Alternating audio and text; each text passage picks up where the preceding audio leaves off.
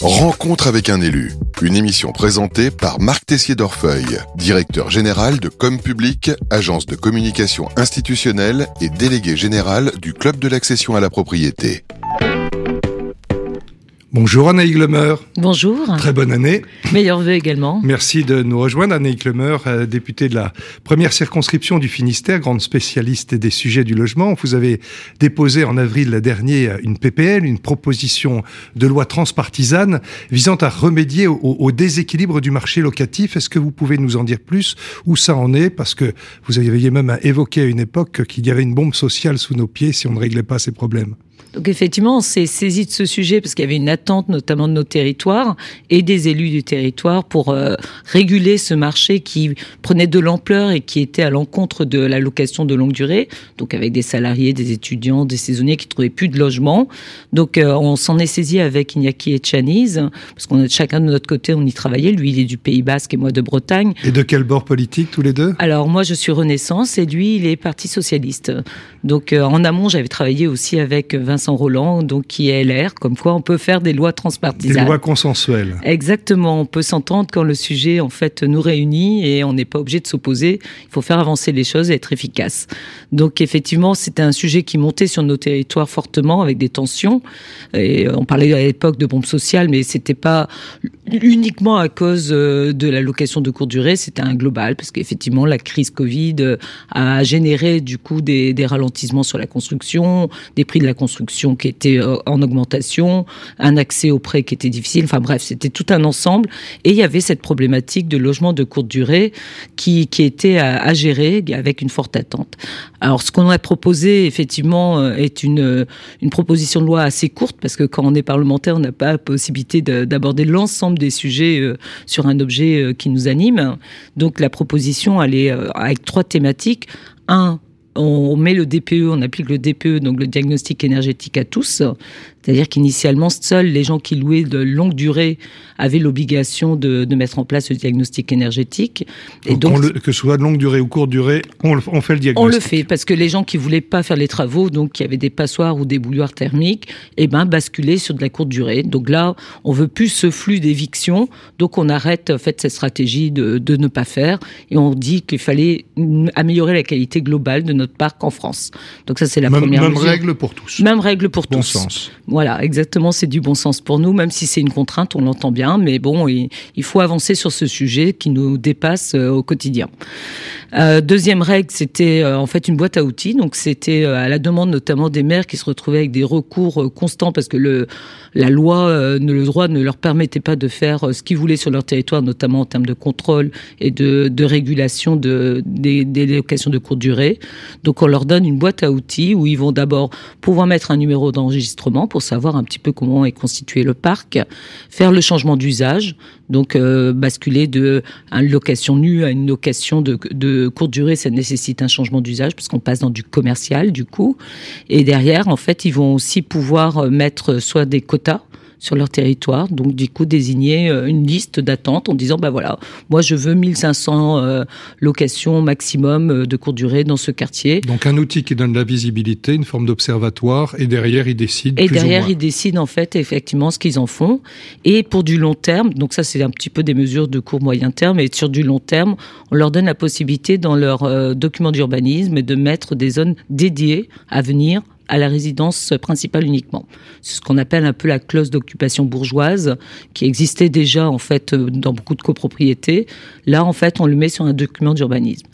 Et le dernier point, en fait, est la partie fiscale, où là, on, on va faire un réalignement au niveau fiscal, parce qu'effectivement, il était bien plus avantageux fiscalement de mettre en courte durée. On avait des abattements fiscaux de 71%, voire ou de 50% sur du meublé, alors que quand vous louiez à l'année, vous n'avez que 30%. Donc, pour un revenu de 10 000 euros, eh ben, vous aviez un bénéfice bien plus important, c'est-à-dire vous déclariez que 3 000 euros pour de la courte durée, alors que vous deviez déclarer 7 000 euros de revenus. Et ce dernier point, si je me trompe, il va être débattu la semaine prochaine à l'Assemblée nationale. Effectivement, la proposition de loi donc a été vue déjà en, commission et euh, dans l'hémicycle. Elle n'a pas pu être terminée parce qu'on a eu des fortes oppositions, notamment du Rassemblement national et des LR. Donc il nous reste en fait la partie fiscale euh, à voir euh, le 29 janvier, là, donc la semaine prochaine. il nous restera cette partie-là. Et après une lecture euh, au, Sénat euh, dans la foulée. Voilà, une lecture au Sénat dans la foulée. Bon, sachant que sur cette partie-là, euh, on a un peu de vigilance parce que nous, on doit être soucieux de l'équilibre budgétaire de l'État en, général, et donc on a un petit peu de problème pour déterminer réellement le bon taux d'alignement, se dire que notre volonté, nous, était de favoriser, d'être un peu plus incitatif sur la location de longue durée. Donc on avait fait une proposition, ce qu'on appelle à 40-40-40, c'est-à-dire qu'on alignait tout le monde à 40% d'abattement, ce qui faisait qu'on baissait pas trop euh, les gens qui avaient déjà investi dans la courte durée et on montait par contre ceux qui avaient fait le choix de louer à l'année. Donc, euh, sachant que louer à l'année, c'est aussi d'autres problématiques, des risques d'impayés qui étaient souvent. Bien sûr, euh, mais, mais au moins le favoriser pour justement avoir une alternance par rapport à ces revenus qui étaient arrivés. En... Il y a une autre solution et le, le levier fiscal peut donner envie d'eux. Exactement. Donc bah, pour écoutez, vous nous raconterez l'histoire très vite. Ou en tout cas, on la regardera ensemble et on vous réinvitera pour voir euh, le, parcours. Alors vous, dans, dans le Finistère, vous, vous, aviez mentionné le, le cas de, de Primelin, où euh, le maire considère finalement dans sa ville 50% aujourd'hui euh, du logement c'est du Airbnb. comment sortir de ça et quel dialogue avec les élus locaux justement? L'objectif de cette loi, c'est finalement cette écoute sur le terrain qui, a amené à, écrire votre PPL. Ah oui, ça a été en fait, on a fait un peu un tour de France, donc qui nous a permis en fait de voir toutes les problématiques et tous les outils qui étaient attendus. Donc effectivement, des maires de petites communes, parce que Primelin, je crois que c'est moins de 900, 900 habitants à peu près, il dit mais moi que veux-tu que je fasse quoi? Je peux pas combattre contre ça. Et à la fois, c'est des écoles qui se ferment, c'est c'est derrière des commerces qui n'ont plus lieu d'exister. Je veux dire, c'est des professions libérales telles qu'infirmiers ou autres qui n'ont plus de patients à, soigner parce que des gens qui viennent une semaine pour de la pour des vacances ne vont pas solliciter les mêmes services. Donc du coup, il, était un peu euh, euh, dépossédé. Donc du coup, je lui ai dit, bah, on va t'accompagner, on va mettre des outils qui seront peut-être à un niveau pour toi pas local, parce qu'avec une seule secrétaire de mairie, il aura du mal à gérer tout ça, mais on peut le mettre au niveau de l'EPCI, donc de la communauté de communes, pour pouvoir mieux gérer ça.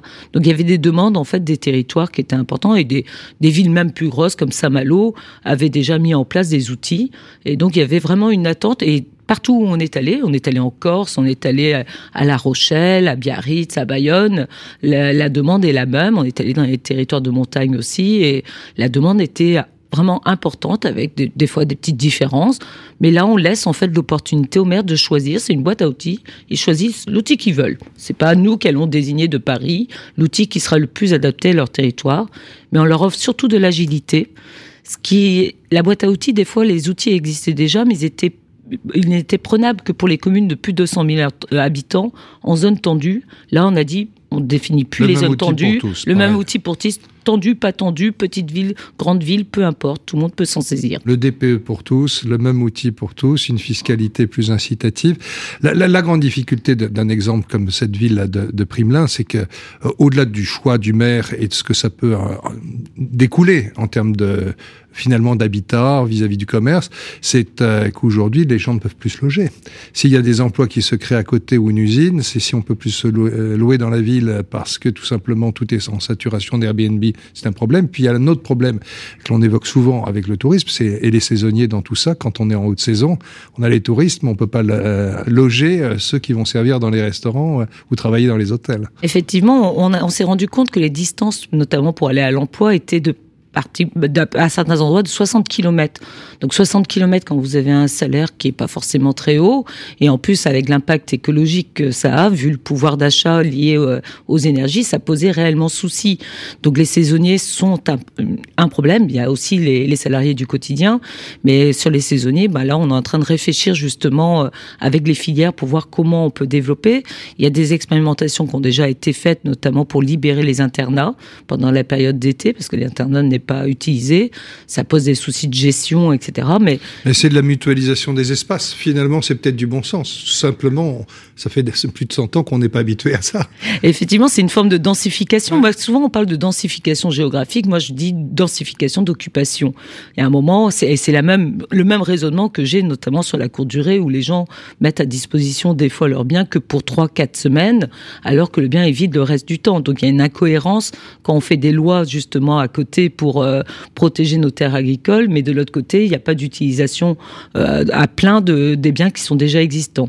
Ce lien emploi-logement, c'est votre nouveau combat, c'est votre nouvelle réflexion. Euh, comment vous voyez les choses dans les années à venir? Alors effectivement, j'ai fait un rapport euh, sur le lien emploi-logement dans le cadre du projet de loi finance, euh, parce qu'il y avait des initiatives personnelles en fait qui venaient des entreprises locales qui disaient bah moi je vais acheter un bâtiment pour pouvoir euh, loger mes salariés, pour avoir une forme d'attractivité, parce que nous sommes dans une situation quasi plein emploi dans notre territoire notamment, et derrière ils ne recrutaient plus pour des questions de logement, donc c'était quand même un comble de se dire bah je ne peux plus recruter, donc je vais bâtir.